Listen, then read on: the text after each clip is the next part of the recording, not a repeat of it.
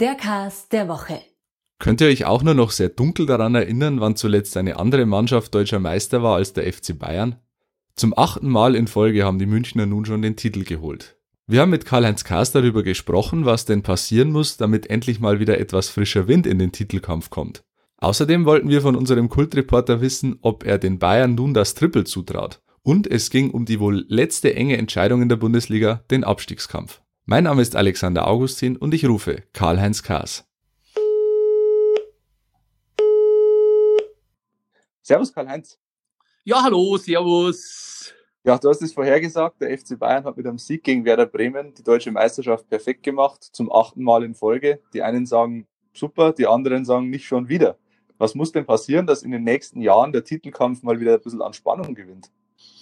Also passieren müsste Folgendes, ein anderer Verein egal Dortmund, Leipzig oder sonst irgendeiner, Gladbach, Leverkusen, müsste so arbeiten wie der FC Bayern München. Aber das schafft keiner.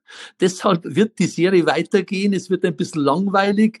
Äh, viele, viele mögen das nicht so gerne sehen. Und äh, eins darf man aber auch nicht äh, außer Acht lassen. Wenn Zuschauer wieder zugelassen werden, die Bayern Arena in München ist ja immer ausverkauft, aber die Bayern machen auch den anderen Vereinen immer die Stadien voll. Wenn Bayern auswärts spielt, sind sie immer voll, die Stadien. Das ist halt der FC Bayern München, mir san mir. Am äh, 7. August soll jetzt die Champions League zu Ende gespielt werden in einem Turnier in Lissabon. Traust du den Bayern jetzt sogar das Triple zu? Klar, das Triple ist heuer drin. Die Bayern werden top sein. Warum? Weil am 4. Juli das Cup-Final ist. Dann haben sie einen Monat Zeit. Da werden sie ein paar Tage frei bekommen von Trainer Hansi Flick. Das hat er schon gesagt. Das ist kein Nachteil, ganz im Gegenteil. Und dann werden sie sich mit voller Konzentration in die Champions League reinstürzen. Die wird ja gespielt wie ein, äh, eine Europameisterschaft. Und das ist für die Bayern ein ganz großer Vorteil. Es gibt nur K.O.-Spiele. Und das ist gut, denn die vielen Nationalspieler Spieler von der DFB 11 aus Polen, aus Spanien, Frankreich, Österreich, die kennen diesen Modus und sind darauf eingestellt. Und das ist gut für die Bayern.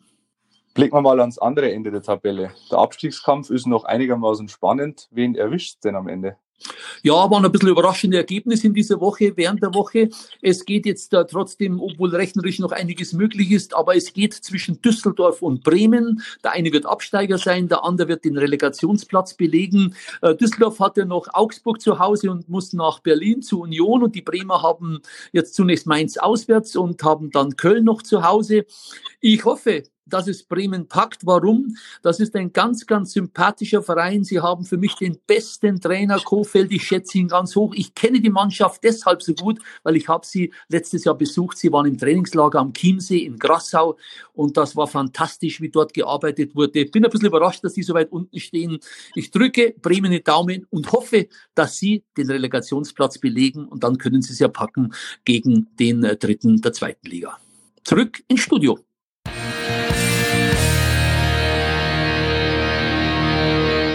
Ihr habt Fragen, Anregungen oder Kritik? Dann schreibt uns gerne an heimatsport.pmp.de und abonniert den Heimatsport.de Podcast.